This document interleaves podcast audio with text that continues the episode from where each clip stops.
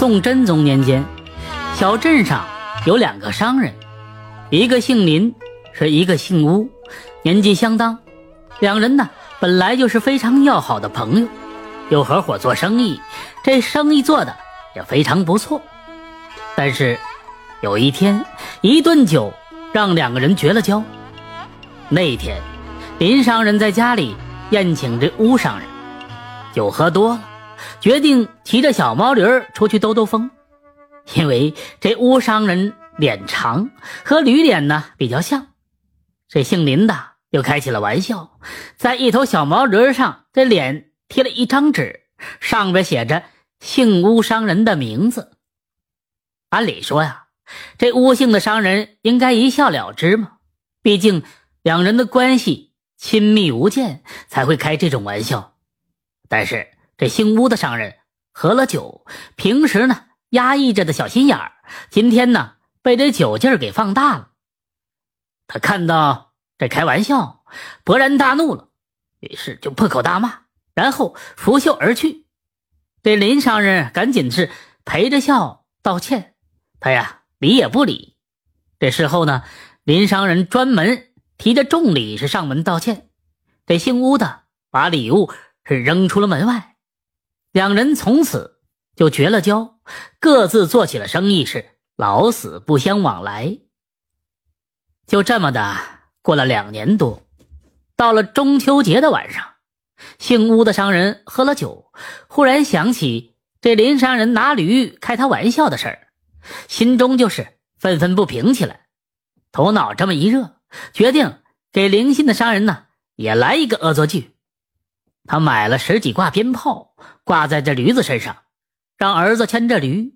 他则找来打更的老杨头，要来了一个大锣，一起呢来到林商人的门前。这半路上，一些人就觉得奇怪，也不知道这姓乌的商人葫芦里卖的是啥药，跟在后边打算呢看个究竟。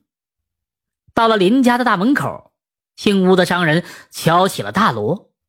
这一些人听见锣声，跑出来观看。这姓林的商人这一家呢，正在后院赏月，听见门前传来了锣鼓声。姓林的走到了前院，打开大门。这门呢刚开，吴姓的商人点燃了鞭炮，这鞭炮噼里啪啦的炸响，这驴子受到了惊吓，因为两边围着一些人，他只能往前冲，冲进了。林家的大门往厅堂里跑去。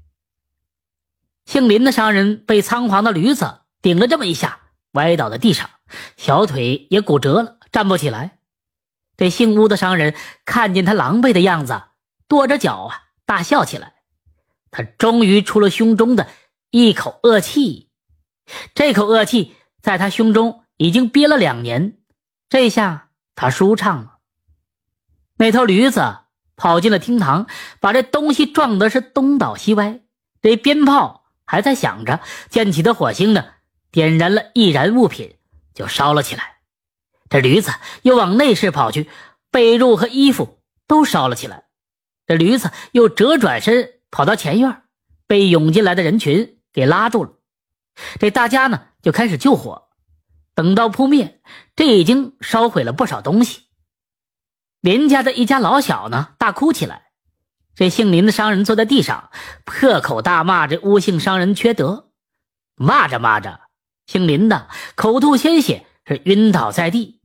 众人赶紧把他抬起来，让他躺在床上。到了这半夜里呀，这姓林的商人气绝身亡了。林家把这乌姓商人告到了县衙，乌家赶紧是贿赂县令，关键是。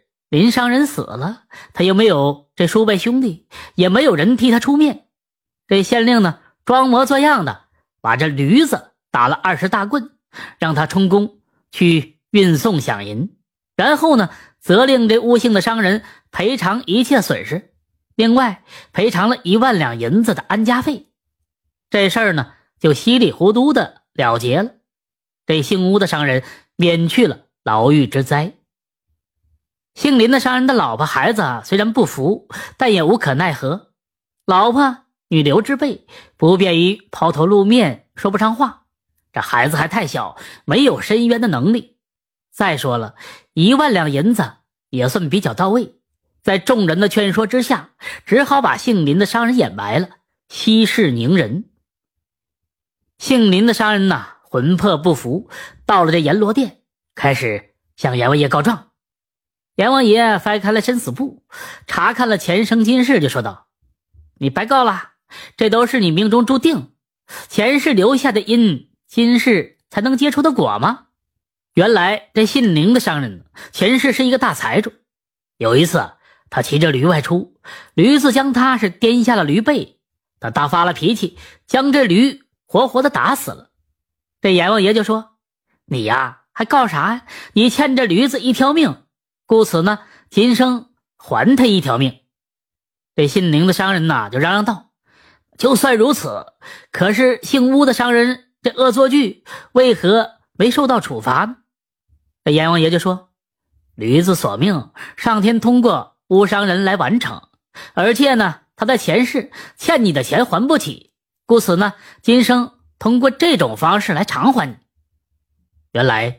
这姓乌的商人前世借了姓林的商人呢一万两银子做生意，谁知呢血本无归，半路上投江自杀了，故此今生偿还前世欠下的债。姓林的商人呢心里释然了，晚上就托梦给妻儿讲了前因后果，让他们不要再责怪姓乌的了。不过这姓乌的经过此事呢，心里是无比的自责。再也不敢恶作剧了，对人的态度也好起来了，自然这心胸也就开阔起来。说到这儿呢，我们要说这好朋友之间呢，开玩笑反目成仇的事情，相信各位也听过不少。所以说，开玩笑一定要讲究分寸，最好是不要乱开玩笑，以免是一失足成千古恨。大家如果有什么想法，可以给。主播留言，一起来分享。感谢您的收听，想继续收听下一集的，那就点个关注吧。